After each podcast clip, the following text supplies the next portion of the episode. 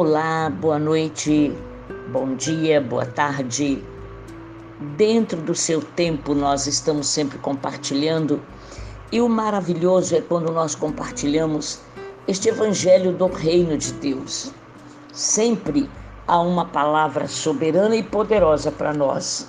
E você entende que a palavra do Senhor é, veio para dar vida, veio para nos provocar com o nosso esforço o bom ânimo, e há sempre uma palavra da eternidade, uma palavra que nos anima, que nos leva além do que é terráqueo, do que é material, do que é físico e terreno. Nós olhando o Evangelho segundo São Marcos, fala do sofrimento do filho do homem, que na verdade é o filho de Deus. É Jesus 100% homem Cristo 100% Deus encarnado. E este autor é maravilhoso, João Marcos. Ele era muito próximo de Pedro, companheiro de Paulo e Barnabé, quando eles fizeram a primeira viagem missionária.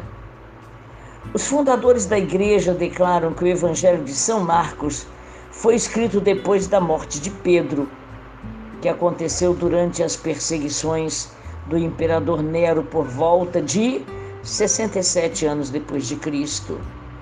O evangelho em si, amados, especialmente o capítulo 13, indica ter sido escrito antes da destruição do templo em 70 anos depois de Cristo. São Marcos guia seus leitores do seu livro até a cruz de Jesus, onde nós podemos descobrir o significado e esperança em seu sofrimento, porque a cruz está vazia, é a prova da ressurreição de Cristo Jesus, nosso Senhor. São Marcos teve preocupação de narrar toda a vida de Jesus.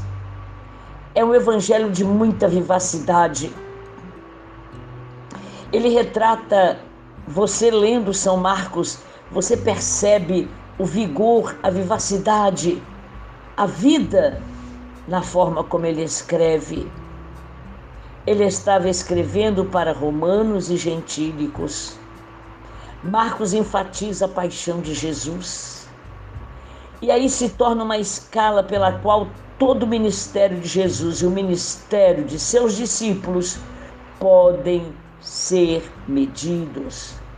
O próprio Filho do Homem não veio para ser servido, mas para servir e dar a vida em resgate de muitos.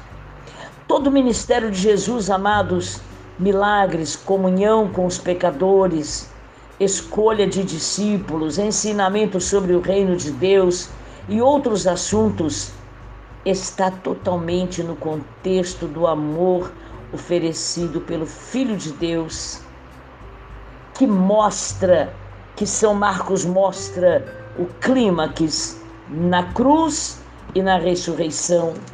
A cruz está vazia porque ele vive.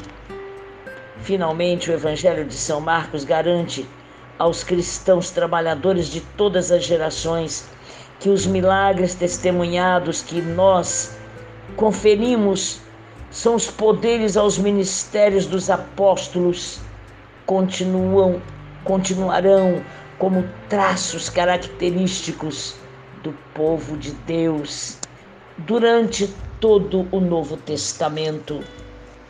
A palavra do Senhor é tão soberana, é tão poderosa, que no capítulo 16, nos versículos 15 a 18, São Marcos fala como que o Senhor Jesus nos comissionou no espírito servil que ele é por exemplo.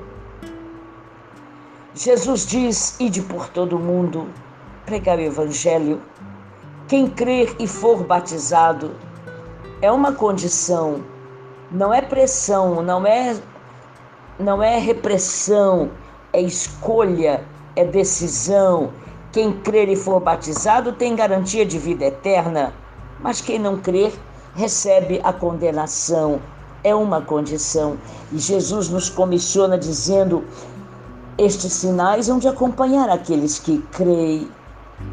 Amados, o lindo é que não é em nome de Maria, bendita mãe, não é em nome de São Pedro, não, não é, não é em nome de João, aquele apóstolo amado, mas Jesus está declarando em meu nome, em nome de Jesus Cristo, espíritos demoníacos podem ser expelidos, expulsos, falar língua dos anjos, em nome de Jesus.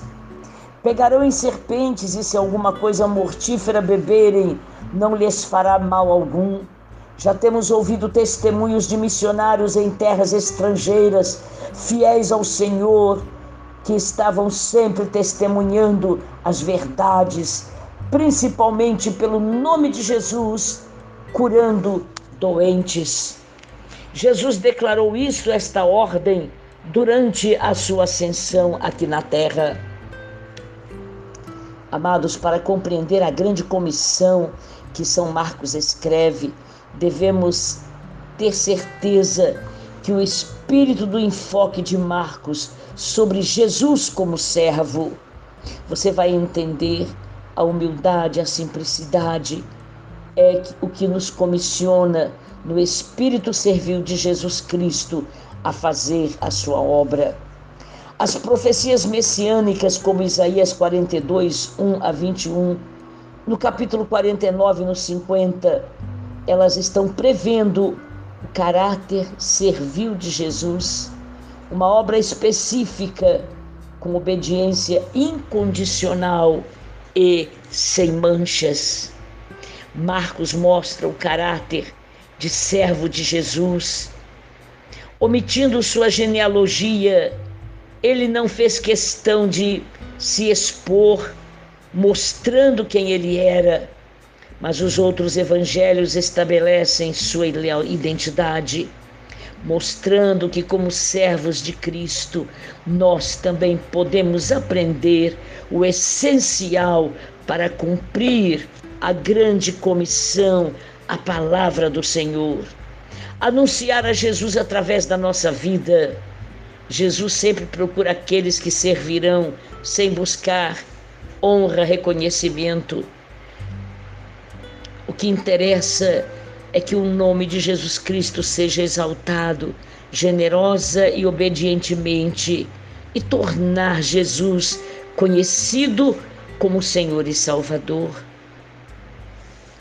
Amados, assim nós estabelecemos sua personalidade e seu ministério através de sua própria devoção e obediência.